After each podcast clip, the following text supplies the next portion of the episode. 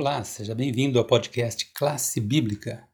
Continuamos aqui o assunto da cosmovisão bíblica e hoje, quarta-feira, 21 de outubro, com o tema Adorai o Redentor.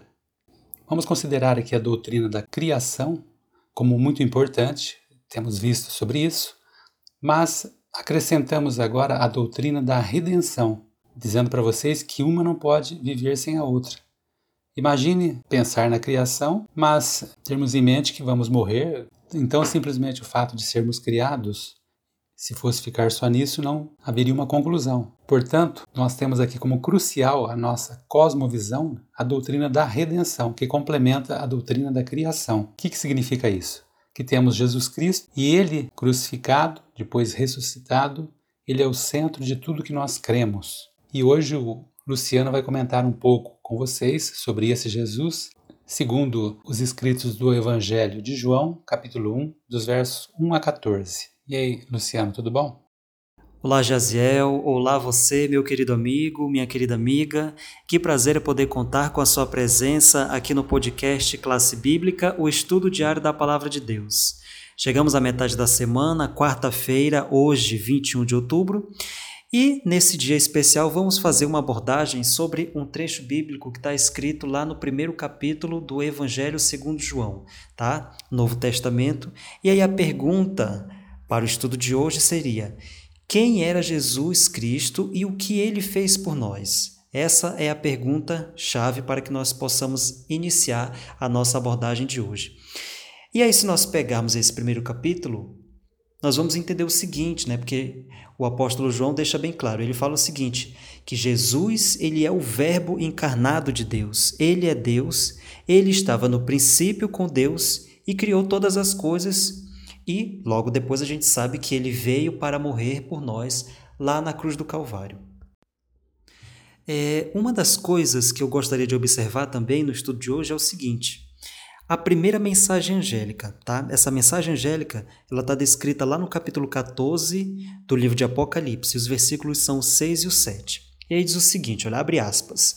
Vi outro anjo pelo meio do céu, tendo um evangelho eterno para pregar aos que se assentam sobre a terra, e a cada nação, e tribo, e língua, e povo, dizendo em grande voz: Temei a Deus e dai-lhe glória, pois é chegado o seu juízo e adorai aquele que fez o céu e a terra e o mar e as fontes das águas. Muito interessante porque aí a gente precisa observar, né, que aí a palavra o evangelho eterno, ela está diretamente ligada a Deus, ligada a Deus como nosso criador. E quando nós percebemos que o Deus que nos criou é o mesmo Deus que em carne humana, e aí a gente começa a falar sobre Jesus Cristo, levou sobre si o castigo pelos nossos pecados, né? Para nós, seres humanos, não é de se admirar que sejamos chamados a adorá-lo. Esse é o grande objetivo, tá? E aí a gente pode até se perguntar, né, que outra resposta haveria de nossa parte ao percebermos quem realmente é o nosso Deus? Nós precisamos pensar a respeito disso a todo momento. E aí, logicamente, por esse motivo que Cristo, Jesus, é ele crucificado, ele deve permanecer na frente e no centro de tudo o que, nos que nós ensinamos. Ou seja, um ensinamento que, na verdade, ele também deve incluir a sua segunda vinda. A gente já tem falado a respeito da primeira vinda de Jesus Cristo, é, no momento em que ele morreu na cruz, a gente já conhecia o plano da salvação, né? a Bíblia apresenta todo esse plano, e agora a segunda vinda, que essa está para acontecer, a gente sabe que os dias estão bem próximos desse acontecimento. Tá?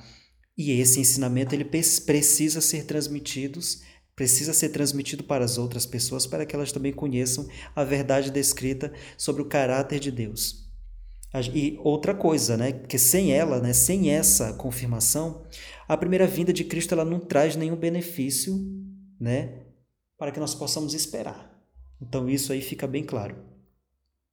Outra coisa que a gente também pode argumentar, e aí a gente pode utilizar como exemplo a Bíblia Sagrada, as Escrituras Sagradas, é que a primeira e a segunda vinda de Cristo, de Cristo são duas partes de um mesmo processo. Ou seja, uma depende da outra, ok? E esse processo chama-se exatamente o plano da salvação. Eu quero que você reflita sobre essa, essa, essa ideia que a gente discutiu hoje. Reflita também sobre a mensagem, a ideia expressa no capítulo 1 de João, é, de que aquele que fez todas as coisas, e aí você veja lá no versículo 3, também morreu na cruz por nós. Porque a adoração deve ser uma resposta natural e irresistível. Pense nisso. Uma excelente quarta-feira. A gente se encontra na próxima semana. Grande abraço.